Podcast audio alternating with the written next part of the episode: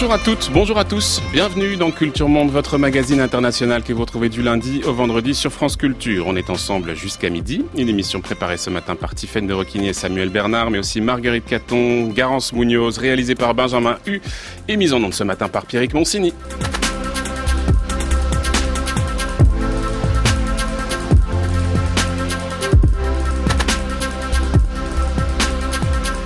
Comme chaque vendredi, on vous propose une table ronde sur un sujet d'actualité internationale avec nos partenaires du monde. Aujourd'hui, c'est Christophe Châtelot qui est avec nous. Bonjour Christophe. Bonjour. Merci d'être avec nous cette semaine. Le président rwandais Paul Kagame s'est rendu à Paris où il a rencontré son homologue français.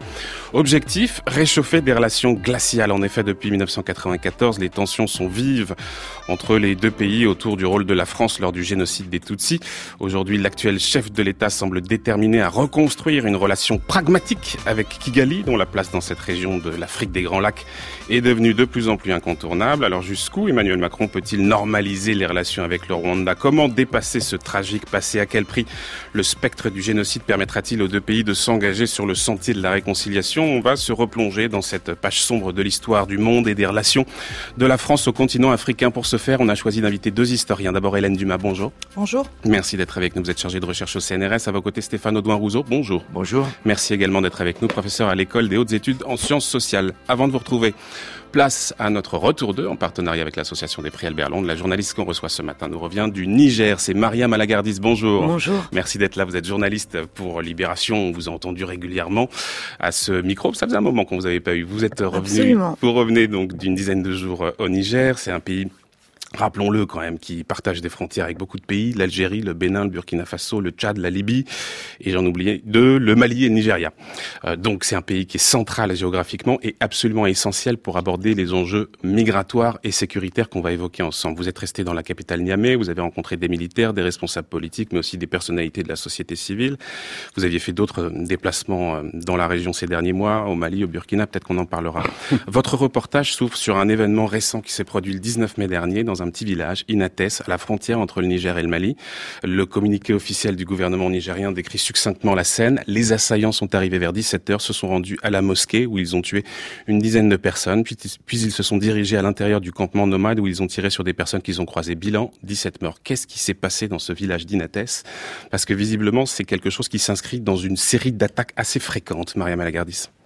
Oui, c'est un, cycle de, meurtres et de représailles qu'on voit, observe depuis un certain temps dans cette région frontalière entre le Mali. Euh, pour euh, faire bref, euh, ce conflit oppose deux populations nomades, les Touaregs et les Peuls, euh, qui sont installés des deux côtés de la frontière, sachant que les Peuls du Niger ont depuis quelques années pour euh, des raisons liées au réchauffement climatique, raréfication des terres, mais aussi pression démographique. Il faut savoir que le Niger euh, a le taux record de natalité au monde avec 7,6 enfants par femme.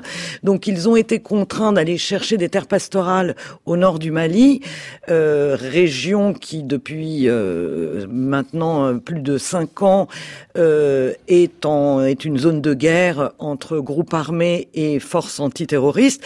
Et ils ont été quelque peu euh, sommés ou instrumentalisés euh, pour choisir un camp dans cette bataille qui ne les Mmh. concernait pas au départ. Et comme leur concurrent direct en tant que nomades, c'était les Touaregs qui, pour une partie d'entre eux, ont rejoint la coalition internationale et notamment aident les forces françaises, ils ont été attirés vers les groupes Mmh, djihadistes. C'est grosso modo l'explication qu'on donne en tout cas à Niamey.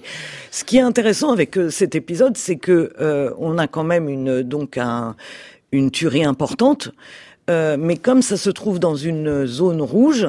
euh, en dehors des autorités nigériennes et de la télé nigérienne qui peut-être accompagnera euh, les officiels le jour de l'enterrement, puisqu'ils se sont rendus à Inates le jour de l'enterrement, eh bien personne n'y va. Et euh, mmh. ces morts-là, on les voit pas, il n'y a pas de photos, pas de témoignages. Donc on, voilà, c'est euh, un peu la drôle de guerre du Sahel, et ce n'en est qu'un seul exemple parmi beaucoup. En tout cas, vous avez rencontré Abou Tarka, qui est le général qui dirige la Haute Autorité pour la Consolidation de la Paix, qui est un organisme qui a été euh, mis en place dans les années 90 pour essayer de répondre un peu à ces conflits locaux. Et ce qu'il vous dit, c'est que, évidemment, les djihadistes ont très bien compris qu'ils pouvaient instrumentaliser ces conflits locaux. Ces violences, elles sont d'autant plus étonnantes que euh, ce que vous dites, c'est que c'est un pays, euh, le Niger, qui est devenu un véritable hub sécuritaire. Dans les hôtels, les touristes ont été remplacés par des gaillards musclés aux cheveux très courts, dites-vous, français, américains, allemands. Pourquoi ces militaires sont là? Il y a la question sécuritaire, mais il y a une autre question qui est celle de la migration. Oui, en tout cas, les Nigériens se posent pas mal de questions parce que c'est vrai qu'il y a une présence de plus en plus massive. Euh, le Niger euh, est en train de devenir, voire est devenu euh, effectivement la base arrière des forces des forces étrangères. Alors ça s'explique pour certaines raisons. C'est vrai que, étant donné qu'il est théoriquement plus sécurisé que le Mali, c'est plus facile d'installer de grosses bases là-bas sans être obligé en permanence à surveiller les alentours. Euh, mais euh, effectivement, étant donné que le Niger est aussi la nouvelle frontière de, l'Europe, puisque euh, il y a une pression énorme du côté européen pour que les Nigériens, le, Niger est traditionnellement une zone de passage, durcissent les législations sur les passeurs, voire acceptent de devenir un hotspot et on va rapatrier des gens de Libye pour les après éventuellement certains d'entre eux les envoyer en Europe euh, leur accorder plutôt le droit de, venir en Europe, il y a euh, un mélange des genres euh, qui est assez étrange et qui effectivement pose question parce que finalement on a ces points de, de conflit euh, euh, qui surgissent de temps en temps et comme qui sont vraiment des, des conflits euh, des conflits entre pauvres entre populations misérables qui font quand même 17 morts c'est pas rien et puis bientôt peut-être mmh. qu'il y aura à nouveau 18 morts parce que en règle générale ils, ils essayent de faire le même nombre de victimes d'un corps à l'autre on a des, euh, des petites zones de tension comme ça sur les, sur les nombreuses frontières, comme vous l'avez dit, de ce, de ce pays enclavé au cœur du Sahel. Euh, on n'a pas forcément l'impression que dans l'immédiat, la situation sécuritaire du Niger s'améliore de façon significative. Il y a aussi un, humanitaire allemand qui a été enlevé en pleine journée euh, le 11 avril. Donc il n'y a, a pas de, de, de grands changements. Est-ce que justement le sécuritaire d'ailleurs ne, n'attire pas de nouveaux dangers sur le Niger? Ça c'est une vraie question. Et en même temps, on a ce déploiement phénoménal. Euh, les Américains au nord, euh, à, près de 1000 kilomètres au nord de Niamey, à Agadez, ont construit une base militaire énormissime, mais qui est euh, top secret défense, c'est-à-dire que personne n'y va, même les, les, militaires nigériens n'y ont pas accès. Euh, on a donc un déploiement très impressionnant, et c'est vrai qu'il euh, y a beaucoup de Nigériens qui se demandent si c'est pas aussi lié à la politique de police migratoire. Mmh, mmh. Euh, et puis, euh, de toute façon, euh, si c'est pas une façon de faire du Niger une caserne mmh. géante pour les étrangers, ce qui, dans les pays africains où la colonisation a quand même moins d'un siècle, est toujours une question très sensible. Vous nous le dites, Maria Malagardi, les Européens mettent la pression sur le Niger pour qu'il contrôle justement ces flux migratoires, à la fois en faisant passer des, des lois qui criminalisent les passeurs, ce qui a été fait du côté de Niamey, mais aussi en mettant en place des hotspots. Il y en a à Niamey, il y en a à Agadez pour essayer de dissuader les candidats au départ et d'organiser un peu des filières, disons, légales, c'est-à-dire ceux qui peuvent prétendre au statut de réfugiés passent désormais, doivent passer désormais par, par ces filières. Ça fonctionne non, c'est une, une, énorme hypocrisie. C'est une énorme hypocrisie, mais ça, je veux dire, on le, on le, on le voit au Niger, comme on le voit dans d'autres endroits où ont été installés les, les hotspots. Euh, D'abord, euh, les ceux qui ont, qui, qui finalement décrochent ce sésame miraculeux pour euh, pouvoir aller en Europe sont une infime minorité et euh, même pour l'instant bien en deçà des, euh, des, des engagements et des promesses qui ont été faites par les pays européens. oui, parce que les Européens sont engagés sur des chiffres. Oui, oui, oui. les Français ont dit 3000 jusqu'à euh, jusqu'à 2019. Et on respecte pas ces engagements. On en est un bah, pour l'instant, on en est très loin surtout.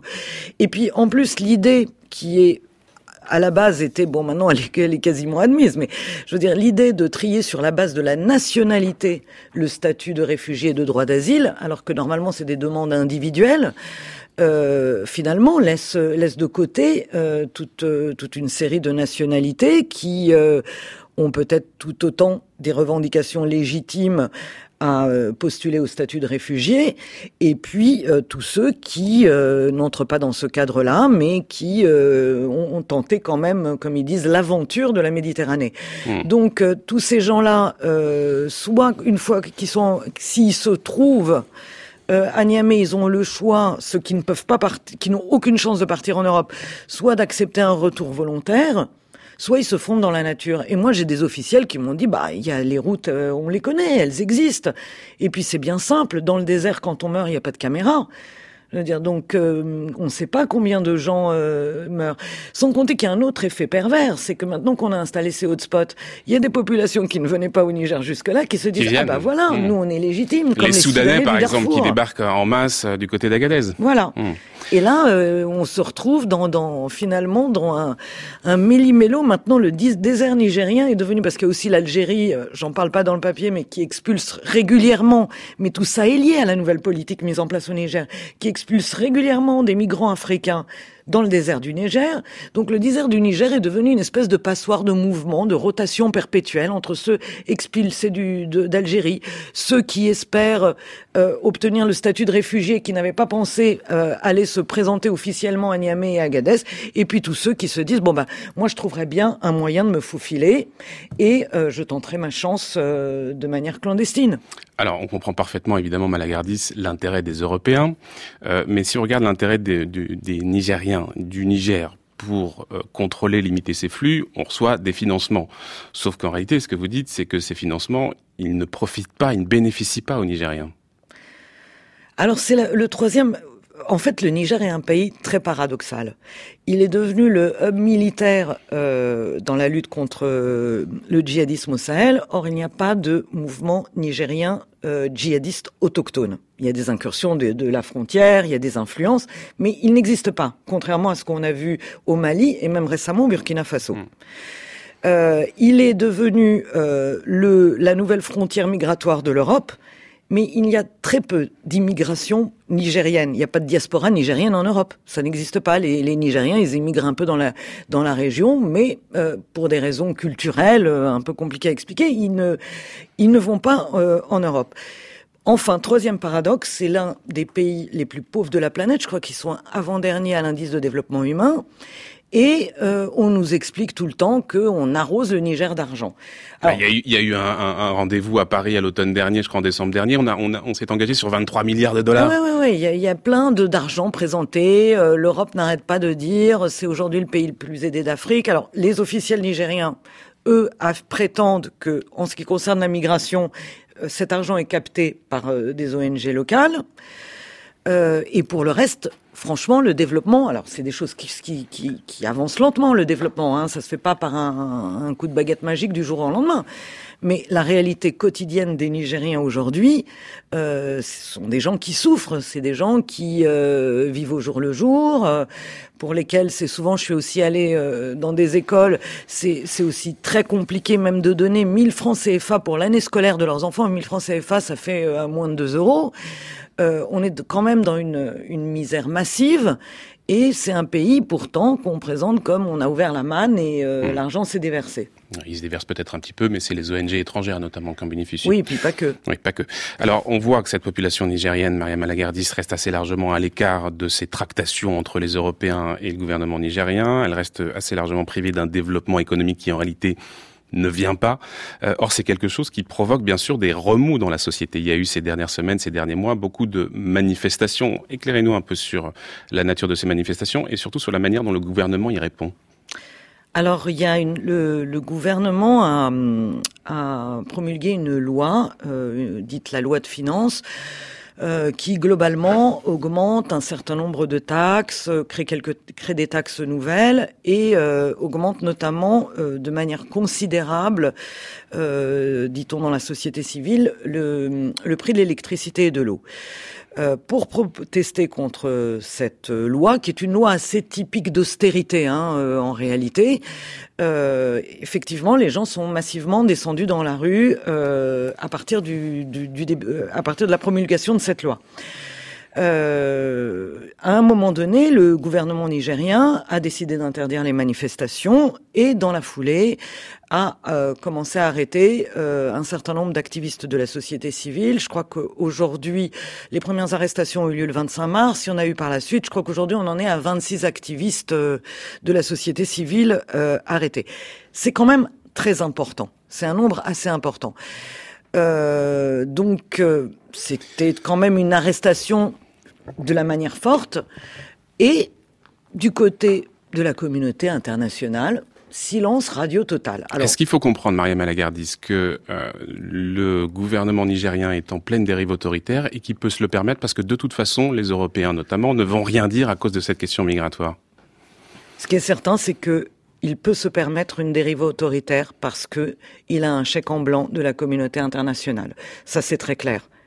Ça, c'est très clair. Par ailleurs, cette loi de finances, euh, qui, euh, effectivement, pour beaucoup de gens, est une, euh, est une loi dure, elle a été concoctée avec avec le parrainage de, des Européens et notamment des Français.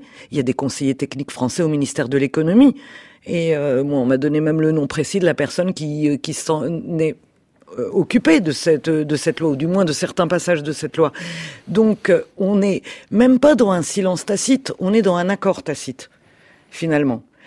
Et la communauté internationale a besoin d'un Niger finalement euh, calme, silencieux et où euh, on gère des enjeux qui euh, dépassent largement le pays. Donc on est en train de rassembler les conditions finalement pour que euh, Issoufou Mahamadou, qui est arrivé au pouvoir en 2011, qui a été réélu je crois en 2016, normalement il devrait ne pas pouvoir se, se, se, succéder à lui-même en 2021, mais d'une certaine manière, là, s'il le veut, on laissera le faire. Ça sera un peu plus compliqué parce que la Constitution l'autorise pas forcément.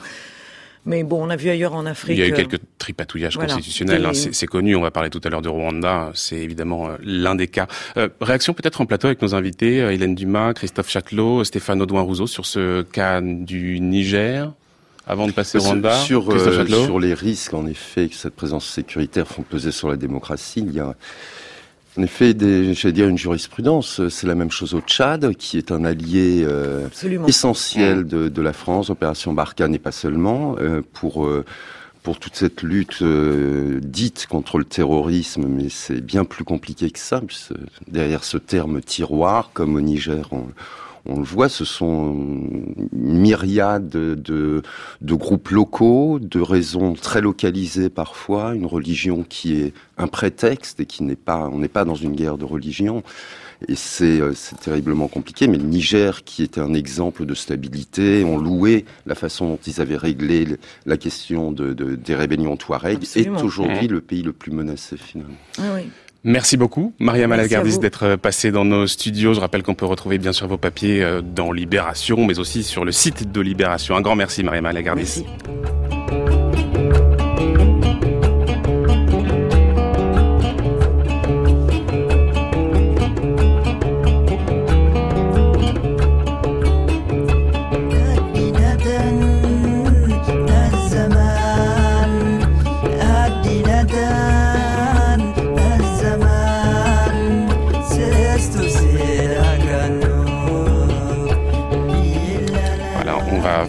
Fermer, clore cette euh, page nigérienne avec euh, ce groupe euh, Bombino. Après la visite de Paul Kagame à Paris, Emmanuel Macron peut-il normaliser les relations franco-rwandaises? C'est notre sujet. France Culture, Culture Monde, Florian Delorme. Mercredi dernier, le président rwandais s'est rendu à Paris pour y rencontrer Emmanuel, Emmanuel Macron. Son dernier déplacement à l'Elysée remontait à 2011. À l'issue de leur rencontre, ils ont donné une conférence de presse commune dans laquelle on a beaucoup insisté sur l'importance de construire l'avenir. Il ne s'agit en aucun cas de sous-estimer les difficultés du passé et la complexité de la relation bilatérale, mais au contraire, je crois pouvoir dire que notre volonté, c'est d'assumer cette complexité, de savoir la surmonter et euh, de penser à l'avenir de nos jeunes générations qui est à construire ensemble. Uh, Dans le cas qui nous occupe, la France et surtout le président Macron a toujours été disponible pour permettre une réflexion sur ce changement d'époque. Nous pouvons donc, je pense, travailler ensemble sur de nouveaux enjeux qui concernent nos deux continents. Voilà donc Emmanuel Macron et Paul Kagame, alors que les relations entre la France et le Rwanda restent extrêmement tendues depuis le génocide de 94, il apparaît un désir partagé de les remettre à plat pour normaliser un peu les choses. Est-ce qu'on s'achemine justement vers une normalisation? Hélène Dumas, Stéphane Audouin-Rousseau sont nos invités ce matin. Christophe Châtelot, notre partenaire du Monde, comme chaque vendredi, on va commencer avec vous, Christophe Châtelot. Faut rappeler en quelques mots quand même pour les auditeurs, euh, Paul Kagame est arrivé au pouvoir donc après le génocide. Il accuse la France d'avoir soutenu le pouvoir Hutu et même d'avoir été impliqué dans les tueries. On va y revenir évidemment. Des accusations qui sont rejetées par Paris, même si en 2010, on se souvient que le président Sarkozy avait reconnu lors d'un déplacement en Rwanda de graves erreurs d'appréciation, je cite, et une forme d'aveuglement, je cite encore. Depuis ce dernier geste de l'ancien président, les choses ne s'étaient pas vraiment arrangées, pour le moins. Il faut rappeler cet épisode aussi en 2014 lors de la commémoration du 20e anniversaire du génocide quand euh, suite à des accusations euh, de Paul Kagame, eh le déplacement de la garde des Sceaux à l'époque, Christiane, euh, Christiane Taubira, pardon, avait annulé le déplacement, sans compter évidemment les procédures judiciaires avec la réouverture en 2016 d'une enquête sur l'assassinat du, du, président de l'époque, Juvenal Abiriyamama, Abiriyamana, pardon, dont Paul Kagame était désigné comme l'instigateur par la justice française. Là, le président rwandais revient à Paris. Alors il y a évidemment énormément d'obstacles à, surmonter, mais on sent qu'il y a quand même un désir commun de reconstruire quelque chose. Et ça, c'est déjà beaucoup, Christophe Châtelot. Oui, je pense qu'il y a euh, très clairement des intérêts partagés euh, entre la France et le et le Rwanda. Si on prend euh, je pense l'annonce la plus spectaculaire finalement qui, était, qui a été faite euh, à l'occasion de cette visite, c'est euh, le soutien ouvert, euh, clair, déterminé de la France à la candidature de Louise Mushikiwabo, qui est la ministre des Affaires étrangères de, du Rwanda, et c'est pas n'importe qui, elle est, elle est en poste depuis 2008, je crois. Elle s'est toujours fait euh, le porte-parole zélé du président Kagame. Elle a énormément de qualités, mais ce que je veux dire, c'est que elle a euh, elle-même répercuté euh, les attaques euh, rwandaises contre la France, la responsabilité de la France pendant le le génocide avant, pendant, après. elle était donc aussi un artisan de, de, de elle participait à ce, ce, climat de tension. Hélas, ça ne manque pas d'ironie, puisque c'est donc la candidate, euh, une femme de surcroît, donc c'est aussi un élément qui plaît, euh, qui plaît à la France. Et, euh, et donc c'est cette candidate qui, qui, sera soutenue. Mais au-delà de ça, le Rwanda euh, a aussi d'autres avantages, j'allais dire, pour, euh, pour la politique française, la nouvelle politique africaine française euh, qu'entend mettre en place le président Macron. C'est un pays plurilingue. Euh, le président Kagame s'est exprimé en, en anglais pendant sa conférence de presse. c'est aussi un élément qui a été instrumentalisé pendant un moment, puisque le Rwanda s'est rapproché du Commonwealth mmh. euh, en boudant ostensiblement la francophonie, considérée comme un instrument de... Mmh. Oui, Kagame a pris un certain nombre de mesures pour disqualifier la langue française, disons-le, au profit de l'anglais et du swahili, disons-le. Absolument, l'enseignement du français dans les écoles primaires, la, démolition du, du, centre culturel. Donc euh, voilà, le soutien à cette candidature est un élément très important dans cette euh, pour le, ces nouvelles relations et cette nouvelle base entre la France et le Rwanda. C'est vrai, Hélène Dumas, c'est un symbole, celui de dire qu'en fait, on partage quand même une chose, c'est la langue, Hélène Dumas. Bien sûr, et je voudrais préciser ici que on n'a jamais cessé de parler français au Rwanda, euh, en particulier euh, donc dans le dans le monde des élites euh, intellectuelles que nous fréquentons, Stéphane Rousseau et moi au Rwanda, avec nos collègues chercheurs sur l'histoire du génocide. la plupart parlent le français, écrivent en français. Euh, donc ça n'a jamais été euh, le français n'a jamais été banni euh, mm. de, de, de, toute expression euh, au Rwanda. Et je voudrais aussi préciser une chose euh, c'est que la majorité l'écrasante majorité des Rwandais n'est ni francophone ni anglophone mais qui n'est rwandophone. Il faut se rendre compte que le, le Rwanda est un des rares pays d'Afrique qui est uni par une seule langue euh, Stéphane Audouard Rousseau, finissons ce premier tour de table. Que vous inspire cette euh, Oui, je, moi, personnellement, j'ai trouvé très intéressante cette euh, approche euh, du président de la République française euh, sur effectivement une reconstruction pas à pas de la relation bilatérale, qui n'a pas été glaciale de, de, la même manière depuis 94. Effectivement, sous la présidence de Nicolas Sarkozy, la visite mmh. de, de, Sarkozy le 25 février 2010 à Kigali avait marqué un réchauffement considérable avant la nouvelle glaciation hein, qui a qui s'est produite euh, lors du 20e anniversaire du, du génocide au plus mauvais moment, hein, dans, dans une certaine mmh. moment le, le, le, plus symbolique. Euh, je crois que ce qui est en train de se produire en ce moment en arrière-plan et qui explique un petit peu cette, que cette reconstruction est possible, souhaitable, la question c'est de savoir à quel rythme euh, elle, elle, va avoir lieu. J'espère qu'elle va avoir lieu au rythme le plus rapide possible, parce que ce qui est en jeu, c'est une certaine forme de d'habilitation, si je puis dire, du génocide des Tutsis rwandais et de reconnaissance des erreurs qu'a pu commettre la France dans, dans, la politique suivie entre, disons, 1990 et, 1995, c'est qu'on est, je crois, dans une période de levée du déni. Jusqu'ici, euh, euh, toute une série de voix euh, qui jouent un grand rôle en France, par exemple l'ancien secrétaire général de l'Élysée sous François Mitterrand, Hubert Védrine, d'autres encore, voilà, finalement la, la, politique française au Rwanda dans cette période de 90-95, le, le génocide s'étant produit entre avril et juillet 94, cette politique est sans reproche.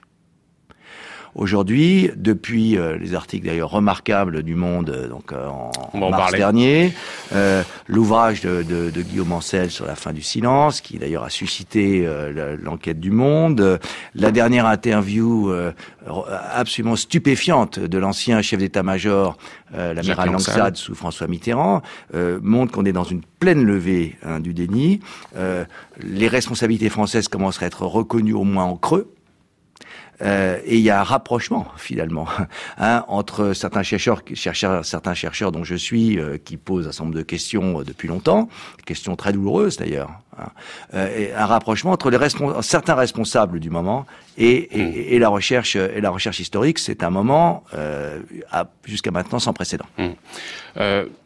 Hélène Dumas, euh, il y a effectivement quelques jours, l'ancien chef d'état-major des, armées sous François Mitterrand, Jacques Langsat, donc a, a, récusé toute erreur de euh, l'opération turquoise pendant le génocide des Tutsis. Il a répondu à une longue interview pour Le Monde et il se dit notamment favorable à l'ouverture complète des archives militaires parce qu'il considère que finalement l'armée française n'a absolument rien à se reprocher. Il dit les archives militaires, oui, je ne peux pas m'engager sur ce, euh, je ne peux m'engager pardon que sur ce qui concerne les forces armées qui étaient sous mon autorité. Le reste, ce n'était pas de mon ressort. Si la DGSE accepte d'ouvrir ses archives, c'est son affaire. Mais comment est-ce que vous interprétez euh, cette rien que déjà la prise de parole qui est quand même pas si fréquente dans l'armée, hein, la grande muette. Comment est-ce que vous l'interprétez? C'est vrai que c'est tout à fait euh, remarquable, saillant hein, dans le discours que les euh, que les, militaires ont porté jusqu'à présent sur l'opération turquoise et puis même sur l'ensemble de l'implication militaire française depuis octobre 1990. On avait affaire jusqu'à présent à des des prises de parole purement défensive euh, sur euh, la, la, la, voilà le manque de reproches absolus que l'on peut faire à, à l'action française entre 90 et 94. Là, on a affaire à un discours un peu différent. Euh, parce que euh, parce qu'il y a une demande de, là aussi de vérité historique. Après, la question des archives est, est, est, est complexe. Mais on a un tout autre discours que celui qui, est, qui a été porté, par exemple, comme par euh, par un officier comme Didier Tauzin, par exemple, hmm. dans, dans, dans, dans, son ouvrage, mais quand même, qui est purement ce défensif. très clairement dans cette interview euh, du Monde, c'est que on cherche à dire que finalement l'armée n'y est pour rien et qu'elle ne faisait que répondre aux ordres et que finalement les responsables ce sont les politiques. C'est quand même ce qu'on entend. Ce qui n'est pas une reconnaissance, c'est ce qui n'est pas récusé toute erreur. À mon avis, justement, ce que dit Langsat, c'est l'armée n'y est pour rien. L'erreur est du côté des politiques. Voilà, mais pas de notre côté. Euh, en creux, c'est beaucoup plus, c'est plus subtil. C'est est pour rien. Euh, c'est aux politiques de prendre leurs responsabilités et j'ouvre et je demande l'ouverture des archives. Malheureusement, cette ouverture est impossible sur le plan légal, mais je demande l'ouverture des archives pour pouvoir prouver que l'armée n'y est pour rien. Mais c'est tout à fait nouveau. Et donc, euh, ça pointe en fait la responsabilité vers les politiques, ce qui me paraît absolument normal en démocratie. Hein, euh, l'armée est au service du pouvoir politique et, et donc on, on, il y, a, y, a, en creux la reconnaissance, en particulier quand, quand il revient sur le, le, le, conseil qui a eu lieu à l'Élysée le 15 juin. Mmh. au fond, ben, voilà, moi j'ai plaidé pour une politique très prudente, alors que euh, finalement une opération directe sur Kigali, le 15 juin, euh, une opération directe sur Kigali était, était également sur la table. Quand il dit ça, euh, l'accusation est extraordinairement nette. Ce qui est, ce qui est notable et remarquable, je trouve, c'est que c'est la fin, c'est la fin du déni. Et puis les, les il y a certaines comment dire, certains éléments qui sont maintenant euh, admis. On n'utilise plus les mots, on n'agite plus euh, les, les, euh, les, concepts et les mots de la même façon. Pour, pour être plus clair, la question des archives que vous évoquiez, ce n'est plus la baguette magique, ce qui, celle qui, cette ouverture qui permettra de découvrir toute la vérité et rien que la vérité. Et, et ça, c'est, je pense, c'est un élément important. Le l'élément judiciaire aussi, qui était un des nœuds du problème. Je pense que au Rwanda, ils savaient très bien, les autorités savaient très bien que le pouvoir du président en ce domaine est limité. Donc, c'était, il y avait un jeu de faux semblants et l'élection d'un nouveau président en France une nouvelle méthode, un nouveau pragmatisme, des contacts homme à homme. Je pense que ça aussi, ça a hmm. beaucoup joué à New York, à New Delhi. Cette façon qu'a Macron de prendre entre quatre yeux les, euh, ses interlocuteurs. Nouvelle époque, nouvelle méthode et espérons nouvelles relations. Hmm. Sur, euh, la déclassification, j'aimerais bien vous entendre l'un et l'autre parce que vous nous dites, euh, Stéphane Audouin Rousseau, qu'on ne peut rien attendre de ces déclassifications. J'aimerais bien savoir pourquoi finalement? Qu'est-ce qui, qu'est-ce qui l'en empêche Les gens comprennent rien à la question des archives. Ah bah justement, essayons d'éclairer un peu les choses. Les archives, c'est très compliqué. Il y, a une, il y, a une, législation extraordinairement stricte, encore plus stricte dès que ces archives touchent évidemment aux intérêts de, de la nation et à ses intérêts euh.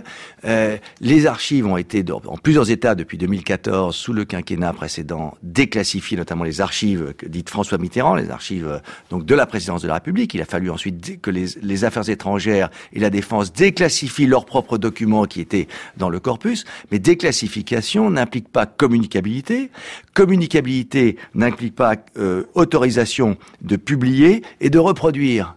Donc aucun travail universitaire dans ces conditions n'est possible avant au moins euh, le début des années 2020, voire pour certains documents sensibles, avant 2045. Mmh. À quoi s'ajoutent les archives du ministère de la Défense complètement fermées et les archives de la DGSE qui, qui sont aux mains de la DGSE complètement fermées. Aucun travail universitaire sérieux euh, ne peut être fait, euh, ne peut être conduit dans ces conditions. Et il n'est pas à la main du président de la République de dire, bah voilà, j'ouvre les archives. Il ne le peut pas le Conseil constitutionnel a donné raison, euh, donc euh a, débouté en fait, si les, plaignants sur ces sur ces questions. Il y a encore il y a, a quelques mois, le, premier magistrat du pays ne veut pas aller contre la législation, contre le Conseil constitutionnel. Nous n'y pouvons rien, c'est la loi. Et euh, dans, ces dans ces conditions, un, un, travail historique de fond est très difficile sur, les archives. Euh, en outre, les gens croient que dans les archives, on va trouver le smoking gun, qu'on va trouver la preuve irréfutable de quelque chose. On trouvera rien du tout de, cette, de cet ordre. En tout cas, ça mettra du temps. Il faudra énormément de temps et, de, et un nombre considérable de chercheurs et des débats considérables pour comment, pour préciser en quelque sorte ce qui s'est produit réellement et comment la politique française a déraillé dans ces années-là. Hélène Dumas. Oui, euh, je voudrais revenir sur un, un, un, aspect de ce que vient de dire Stéphane Audouin C'est effectivement, euh, on, on, ne sait pas euh, à quoi, euh, on ne connaît pas l'étendue de ce continent archivistique, non seulement sur euh, les, archives, militaires, les archives du ministère des Affaires étrangères, de la présidence, etc. C'est beaucoup, beaucoup, sans doute des, centaines de milliers de documents. Comment voulez-vous euh, qu'un seul chercheur puisse un jour écrire euh, l'opus magnum sur le rôle de la France au Rwanda en ayant vu toutes ces, ces archives? C'est parfaitement impossible. Et là, je voudrais revenir sur un problème de fond qui est celui du, du, du très petit nombre de, de, de chercheurs, d'historiens en France, mais aussi ailleurs dans le monde, et euh, y compris au Rwanda, qui travaillent sur la question plus largement du génocide des Tutsis. Euh, en France, euh, il y a euh, très, on doit être cinq ou six, et encore, je, je, dois être une des rares chercheuses en poste travaillant spécifiquement euh, sur cette question. Il faut pouvoir attirer euh, des jeunes chercheurs sur cette question, au-delà de, de, de... au-delà de la question des archives, vous voulez dire Au-delà de la question des archives, et surtout au-delà du dossier fran franco euh, hmm. franco-rwandais. Il faut qu'il y ait une nouvelle génération de, de, de chercheurs, y compris euh, au Rwanda, bien évidemment. Et vous avez l'impression qu'il y a de l'ambition en la matière du côté d'Emmanuel Macron et de Paul Kagame?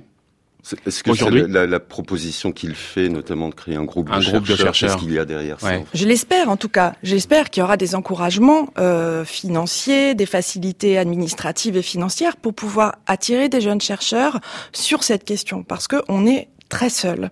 Et il y a les enjeux historiographiques sont absolument considérables. Et on pourrait dire effectivement, pour appuyer ce que disait Hélène Dumas, c'est que la question de la relation bilatérale est très importante, évidemment d'un point de vue civique et politique, mais d'un point de vue plus large, hein, euh, le génocide lui-même des Tutsis rwandais est une question beaucoup plus importante, beaucoup plus lourde, hein, et qui, euh, dont on parlera encore dans un siècle. Alors que la mm. question, euh, la question du rôle de la France, euh, une fois les archives ouvertes, et qu'elles auront été travaillées, c'est une question relativement relativement simple. Je voudrais pas dire qu'elle est mineure, mais elle, est, elle a une importance secondaire par rapport à l'immensité de la question du génocide lui-même. Mmh. Christophe Châtelot, euh, à l'UNESCO, euh, enfin depuis quelques mois débat, il y a, déjà il y a des, il y a des débats sur euh, comment faut-il ou comment peut-on faire pour, euh, en gros, classer au patrimoine mondial le génocide il, y a, il y a toute cette réflexion mémorielle autour de, autour de cette question qui démontre bien que ça dépasse, hmm. évidemment, c'est une question euh, d'humanité, ça, ça dépasse tout ça. Alors, comme vous le savez peut-être, ou pas, on a construit un nouveau partenariat il y a quelques semaines maintenant avec Cartooning for Peace, cette association fondée par euh, Plantu et l'ancien secrétaire général des Nations Unies, Kofi Annan, qui s'appuie sur tout un réseau de dessinateurs du monde entier. Et désormais, chaque vendredi, on sélectionne un dessin en fonction de notre sujet du jour, qu'on diffuse sur les réseaux sociaux et sur le site de France Culture. Quand le dessin éclaire l'actualité d'une lumière nouvelle, c'est notre bulle cartooning du vendredi. Il fait le clown Mais on a été créé pour faire rire les hommes, mon vieux ah, et aujourd'hui, donc, c'est une caricature d'un dessinateur sud-africain que vous allez nous présenter, Tiffaine de Rocchini. Oui, un dessin particulièrement grinçant, comme c'est si bien les faire Zapiro, le plus célèbre dessinateur d'Afrique du Sud, qui étrit la classe politique de son pays depuis plus de 30 ans. Ce dessin a été publié en avril 2014 dans le Times sud-africain, au moment des commémorations des 20 ans du génocide des Tutsis au Rwanda. On y aperçoit sur la gauche une petite chapelle coiffée d'une cloche et d'une croix, sur laquelle est écrit Mémorial des Nations Unies, Rwanda 1980. Sur le mur latéral apparaît en lettres géantes Never again, plus jamais ça, plus jamais, excepté la Bosnie, le Darfour, la Corée du Nord, la RDC, la Syrie, précise le dessinateur entre parenthèses, tandis que l'entrée de la chapelle dévoile des monceaux d'ossements et de crânes alignés. Plus jamais ça, nous dit le mémorial de l'ONU, et pourtant, il est traversé de part en part par un pick-up monté par des miliciens armés jusqu'aux dents qui tirent sans pitié sur des hommes, des femmes, des enfants. Au premier plan, les corps s'amoncellent et au-dessus de cette scène glaçante, un panneau surmonté d'un vautour sur lequel on peut lire CAR 2014 pour Central African Republic, la République centrafricaine, alors en proie à une terrible guerre civile entre chrétiens et musulmans. Quatre ans plus tard, les violences n'ont pas cessé, et cela malgré l'intervention de la MINUSCA, la mission de l'ONU, et de l'armée française. Un dessin éminemment engagé donc, à l'image de son auteur, militant antiraciste de la première heure, et poursuivi en justice plusieurs fois pour des caricatures euh, de l'ancien président sud-africain, Jacob Zuma. Si ces satires ont, parfois déclenché des polémiques assez violentes, Zapiro demeure l'un des dessinateurs les plus admirés du pays. Et pourtant, le Sunday Times vient de mettre un terme à son contrat après deux décennies de collaboration. Merci beaucoup Tiffaine de Rocchini. Réaction évidemment avec euh, nos invités, euh, Christophe Châtelot, euh, Stéphane Audouin Rousseau, Hélène Dumas. Peut-être vous Hélène Dumas parce que vous vous êtes intéressée à l'histoire du génocide, mais aussi en particulier au processus judiciaire post-génocide, processus locaux, nationaux, internationaux. Hélène Dumas, qu'est-ce que ça vous inspire? Ce dessin? Oui. Euh, il y a des éléments que, évidemment, que l'on retrouve de, concentrés dans, dans, ce dessin de critique de la de la communauté internationale qu'il faut, faut bien rappeler. Hein, l'abandon absolu des troupes des Nations Unies voilà, en plein génocide.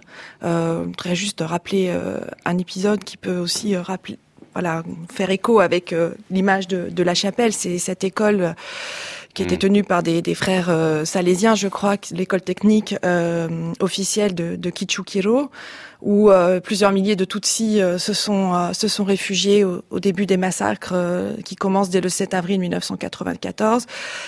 Ils se sont réfugiés là précisément parce que se trouvait un contingent belge euh, de la Minoire et ce contingent belge les a littéralement abandonnés le 11 avril 1994 et euh, plusieurs milliers, ces, ces milliers de personnes ont été ensuite assassinées dans la même journée. Stéphane Audouin Rousseau, oui, je suis très sensible à ce dessin, très bien choisi, parce que Never Again, plus jamais ça, évidemment, c'est le pacte moral des sociétés occidentales depuis 1945. Euh, nous, nous, nous, nous c'est la, c'est la base même, hein, évidemment, de d'une sorte hein, de, d'accord euh, politique, moral, euh, éthique de la société. Évidemment, ce que fait, ce qu'a très bien montré le Rwanda, à ma grande surprise d'ailleurs, à mon grand désespoir, c'est que ce plus jamais ça sur lequel repose au fond notre contrat social collectif européen en particulier n'avait aucune valeur. Il est un pur, euh, c'est un pur mantra, c'est une pure formule. Euh, le, le, Rwanda a montré, Hélène, Hélène Dumas vient de le rappeler, que non seulement nous n'avons rien fait, mais nous les avons abandonnés alors que nous avions des forces sur place. C'est le seul génocide du XXe siècle qui pouvait être empêché par les forces internationales, en partie occidentales. Le seul on ne pouvait pas espérer, on ne pouvait pas empêcher le génocide des Arméniens de l'Empire ottoman, on ne pouvait évidemment pas empêcher, sauf en gagnant la guerre, hein, le, génocide des Juifs d'Europe, euh, on ne pouvait pas empêcher non plus l'extermination hein, des, des, Cambodgiens après la chute de, de, de, Phnom Penh en 1975, mais le génocide des Tutsis rwandais, il pouvait être empêché. On n'aurait évidemment pas évité toute une série de massacres, mais le génocide en tant qu'extermination totale d'une population pouvait être empêché. Hmm. Nous ne l'avons pas fait collectivement. Ça, euh, c'est évidemment un, inventaire qu'il faudrait, euh, euh, voilà, un inventaire qu'il faudrait faire avec la sévérité, je trouve, nécessaire. Christophe Alors, Oui, tout ça pose aussi en creux la capacité des États africains eux-mêmes à régler les crises africaines si on se limite à, ce qui se passe sur le sur ce continent. Mais et, euh, et, là aussi, il y a une grande, il y a des réflexions qui sont euh, qui sont en cours. Il y a euh, le président Kagame d'ailleurs qui est à la manœuvre en tant que président de l'Union africaine, mais pas seulement puisqu'il est chargé de de mettre en œuvre, de réfléchir, puis de mettre en œuvre une réforme de l'Union africaine et notamment des opérations de mission de la paix.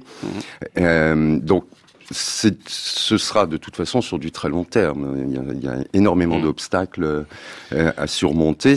Au cours de cette visite, d'ailleurs, ce qui était, euh, ce qui ne manque pas de piment non plus, c'est la diplomatie française répète euh, assez souvent qu'elle compte sur le Rwanda pour résoudre un certain nombre de crises. Ils sont engagés dans des missions de la paix, et notamment pour résoudre la crise au Congo-Kinshasa. Et là, Là, j'avoue, je, on ne peut pas dire que le Rwanda soit un, un, pays neutre dans la crise de RDC. Pourtant, Paris compte beaucoup, euh, beaucoup sur Kigali pour mm. euh, pour sortir de cette crise et sortir ce pays qui, qui lui aussi accueille euh, la plus grosse, une des plus grosses missions des Nations Unies depuis Un, un, nombre incalculable d'années. Le pays s'enfonce sans arrêt dans la violence. Il y a peut-être un, autre élément qu'on peut ajouter parce que c'est intéressant de voir cette mise en regard entre le Rwanda et, et la, la, la, République centrafricaine, parce que ça pose la question aussi de savoir quelle posture est-ce qu'il faut adopter euh, face à Kagame. Est-ce qu'il faut soutenir parce qu'on considère qu'il est le seul garant d'une certaine stabilité au Rwanda? Et au fond, comment plaider à la fois pour une démocratisation des régimes africains, exactement comme on l'a fait en soutenant par exemple la transition démocratique du côté de la, de la Centrafrique, et dans le même temps euh, laisser justement un homme se maintenir euh, pouvoir sans limite. Il y a là aussi un autre euh, paradoxe. Euh, Stéphane Audin Est-ce qu'on peut, est-ce qu'on peut dire des choses un peu différentes de, celles qui sont généralement attendues sur ce je suis évidemment un, je suis évidemment un démocrate, comme tous ici autour de cette table, je pense. Je pense néanmoins que les Occidentaux euh, devraient faire attention à leurs exigences, leurs impératifs démocratiques dans des zones qui n'ont pas connu jusqu'ici la démocratie. Et je pense que les leçons qu'on a, qu'on peut tirer de, de notre politique au Proche et Moyen-Orient depuis quelques années devraient nous rendre prudents sur ces exigences. Euh, le Rwanda est pas un pays comme les autres. Ici est produit un génocide qui a massacré en trois mois 800 000 personnes ce génocide, pour nous ici en France, si tant est qu'on le connaisse, on le connaît généralement très mal, il est terminé. Il n'est pas terminé. La vraie question, c'est que le génocide au Rwanda n'est potentiellement pas terminé. Euh, là, les massacres qui ont eu lieu, les assassinats de victimes qui ont eu lieu régulièrement depuis 94, euh, qui ont eu lieu en particulier dans des formes et à des moments très symboliques, justement le moment des commémorations, le processus des, des tribunaux euh, Gachacha, que connaît bien euh, mm. Hélène Dumas, ayant eu tendance à relancer en fait ces, ces, ces processus d'assassinat. Euh, si nous voulons une démocratisation complète au Rwanda, il faut prendre le risque Hein, d'un réarmement en quelque sorte moral, politique, et pas seulement moral et politique peut-être, des fractions euh, les plus extrémistes, hein, euh, qui ne demanderaient probablement qu'à relever la tête. Est-ce que c'est, est-ce que c'est ce que nous voulons? Euh, on a été suffisamment irresponsable dans les années 90-94 pour n'être pas peut-être de nouveau. Je suis pas un turiféraire vraiment du régime mm. euh, du régime de, de Paul Kagame. C'est un régime autoritaire. Il a néanmoins un, un, avantage outre le développement du pays qui est indiscutable sur lequel personne que personne ne peut contester. Il a un avantage, c'est qu'il évite un retour des massacres de masse. Hélène Dumas, vous connaissez particulièrement bien le Rwanda. Vous avez fait euh, beaucoup de travail de terrain euh, sur place. Faisons l'hypothèse d'un départ de Kagame. Qu'est-ce qui se passe au Rwanda? Est-ce qu'il y a, comme le dit euh, Stéphane Audouin Rousseau, un vrai risque d'embrasement? Alors, je, ne peux pas. C'est, vous me demandez un exercice du chronie qui est assez difficile. Euh, ce que je peux vous dire pour me rendre, oui, effectivement, de manière très régulière au, Rwanda et euh, en particulier, euh, moi, je très ma, sociabilité, si vous voulez, au Rwanda, c'est elle est essentiellement centrée autour des, des rescapés du, du génocide. dans les conversations privées avec certains amis, ils sont assez peu amènes avec euh, les politiques euh, du, du, régime parce que euh, il faut aller de l'avant. Donc les rescapés sont évidemment des gens qui ont subi un tel déchirement, une telle rupture dans leur vie, pas tous, mais la grande majorité n'ont pas forcément eu l'énergie euh, eh bien de, s'investir dans ce mouvement de, de reconstruction du pays et donc sans, sans, sans, sans, parler non plus de la, des politiques de réconciliation nationale, des processus judiciaires, euh, dont les rescapés ont, payé euh, le coût euh, symbolique euh, très très fort. Donc il y a des critiques très très très peu, amènes hein, sur le sur le régime dans ces sociétés. Pour autant, lorsque j'étais au Rwanda lorsque lorsqu'il y a eu le la votation sur le, le, le, changement de constitution pour permettre au président Kagame de se représenter, eh bien, ses amis rescapés aller voter pour le changement de constitution. Et qu'est-ce qu'ils disaient pour justifier leur vote? On veut qu'il reste, on a peur hmm. s'il s'en va. Hmm. Et cette peur, elle est évidemment subjective, hein, chevillée euh, au, corps, à la psyché de ces survivants qui ont vécu le pire. Euh, mais elle a aussi, elle est objectivée, si je puis dire, par un certain nombre d'éléments qu'on connaît mal ici. Euh, mais il, le, le, le, le, régime lui-même produit euh, des documents euh, attestant euh, la grande violence euh, dont sont victimes les, les, rescapés du génocide. Donc c'est une société fragile. Et ça, on a du mal à le concevoir hmm. ici en France parce que il y a toujours l'image de l'homme fort de Kigali. Mais Kagame n'est pas l'unique habitant du Rwanda. Il y a une société qui vit. Euh, et qui vit avec ces immenses difficultés et ces, ces grandes blessures à, à surmonter. Il y a des, euh, pour aller dans le sens d'Hélène Dumas, il y a des sondages extrêmement intéressants au Rwanda, qui sont des sondages bien faits, qui sont fiables, et d'autant plus fiables que leurs résultats sont souvent assez défavorables au pouvoir en place, justement sur les questions de perception d'une inégalité croissante, etc. C'est quand, quand c'est les sondeurs demandent où on est, est-ce que vous êtes réconciliés? Le taux de réconciliation est extrême, extrêmement élevé. Mais ils se dit, est-ce que vous est-ce qu'on peut faire confiance à son voisin? Alors là, c'est l'effondrement. On est dans une société hein, où, la, défiance, hein, où la défiance reste massive. Il faudra, n'oublions pas que le génocide n'est pas réellement enseigné en dehors de, du discours politique, des commémorations, etc. Euh, donc il faut faire extrêmement attention, si vous voulez, euh, à nos propres exigences vis-à-vis hein, du, pouvoir politique en place euh, et, et, et, comprendre effectivement que ça n'est pas une société voilà qui est, qui est, qui est complètement normalisée aujourd'hui, presque 25 ans après le génocide. Effectivement, cette fragilité est évidente. Il suffit de mettre les pieds au Rwanda quelques jours pour s'en rendre compte. Un tout dernier mot peut-être. Euh, je voudrais évoquer euh, un livre qui est paru récemment au Rwanda, La fin du silence, témoignage d'un officier français de Guillaume Ancel, qui était donc un officier français qui a participé à l'opération turquoise.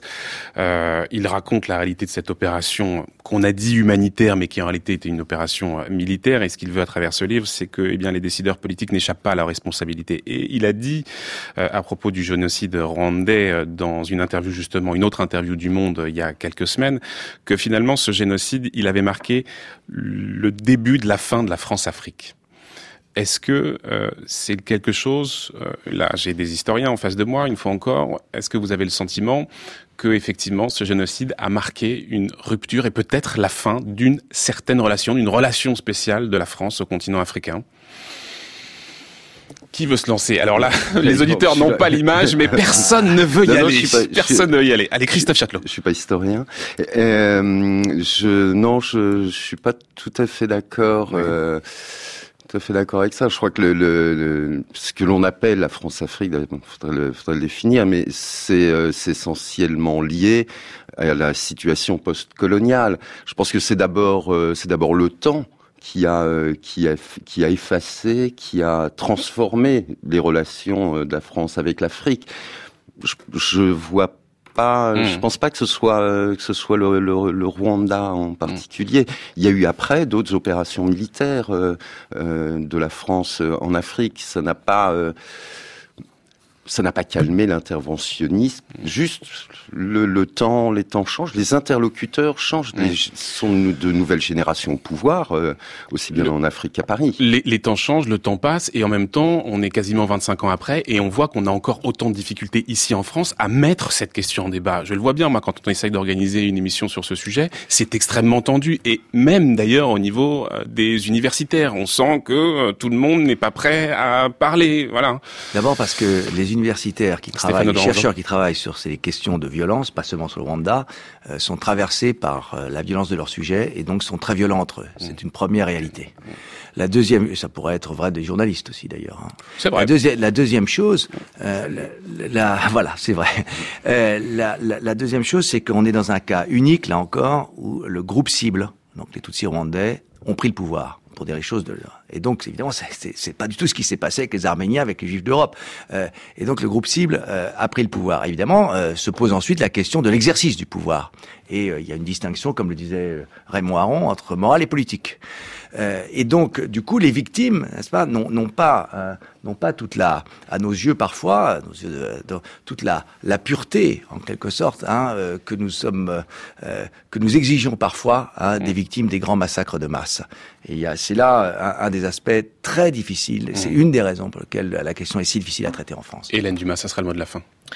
Oui, je pense qu'aussi, euh, entre chercheurs, il y a un changement de, de génération bah, ma, la génération qui est la mienne, nous sommes entrés dans le Rwanda par le génocide des Tutsis. Nous allons régulièrement au Rwanda, on apprend la langue, le Kinyarwanda, on a des en mobilisant des approches historiographiques euh, nouvelles pour inscrire l'histoire de ce génocide dans euh, l'histoire euh, générale, commune, universelle.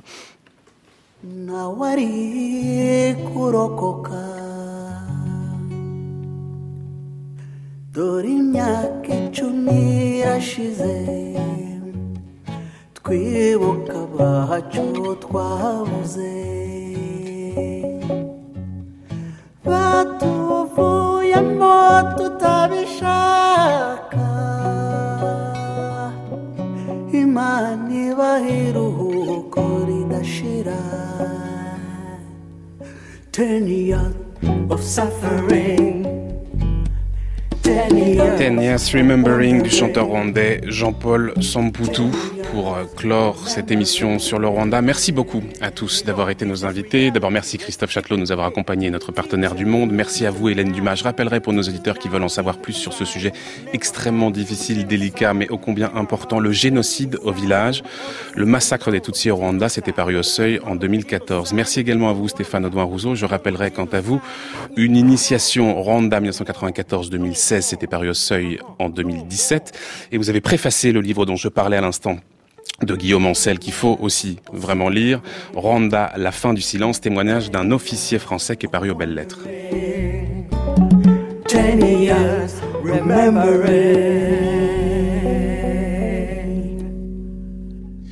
11 heures, presque 53 minutes, l'heure pour nous de retrouver Brice Couturier et son tour du monde des idées. Le tour du monde des idées, Brice Couturier. Bonjour Brice. Bonjour Florian. Et alors ce matin, vous nous donnez les nouvelles de Henry Kissinger?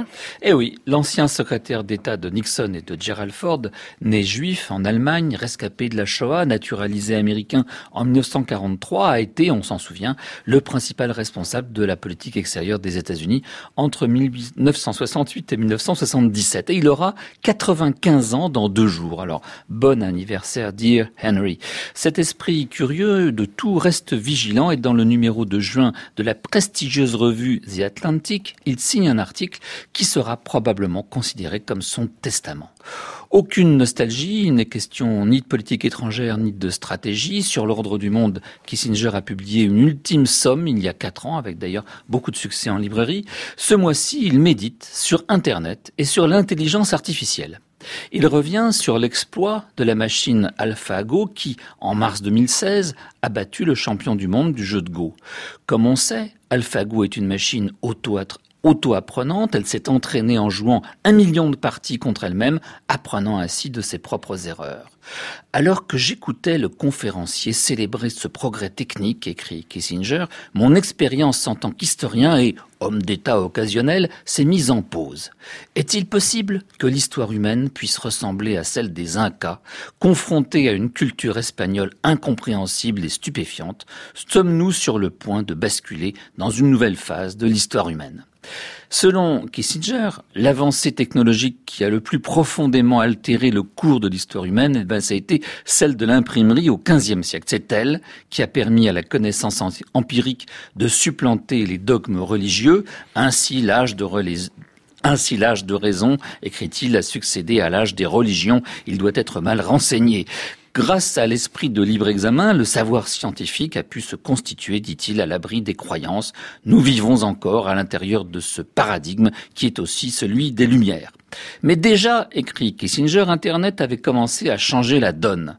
La toile nous a habitués à extraire et à manipuler des stocks d'informations non contextualisées en fonction de nos besoins immédiats et pratiques. En outre, les algorithmes personnalisent les réponses en fonction de ce qu'ils savent de nous du fait de nos recherches précédentes. Du coup, la vérité est devenue relative, d'autant que nous sommes noyés sous le flot d'avis contradictoires exprimés sur les réseaux sociaux où nous trompons notre solitude. L'homme moderne est devenu incapable d'introspection, dit-il. L'effet de la toile sur la vie politique, estime Kissinger, a été désastreux. D'une part, Internet permet à des officines de marketing politique de cibler des électorats de plus en plus précis, ce qui contribue à l'émiettement du corps politique. De l'autre, il emprisonne les décideurs devenus incapables d'une réflexion de fond et d'une vision à long terme. Le monde digital valorise la vitesse au détriment de la réflexion, les positions les plus radicales plutôt que la réflexion, l'information y supplante la sagesse. Mais jusqu'ici, Brice, rien de très original. C'est vous qui avez écrit la relance. Hein.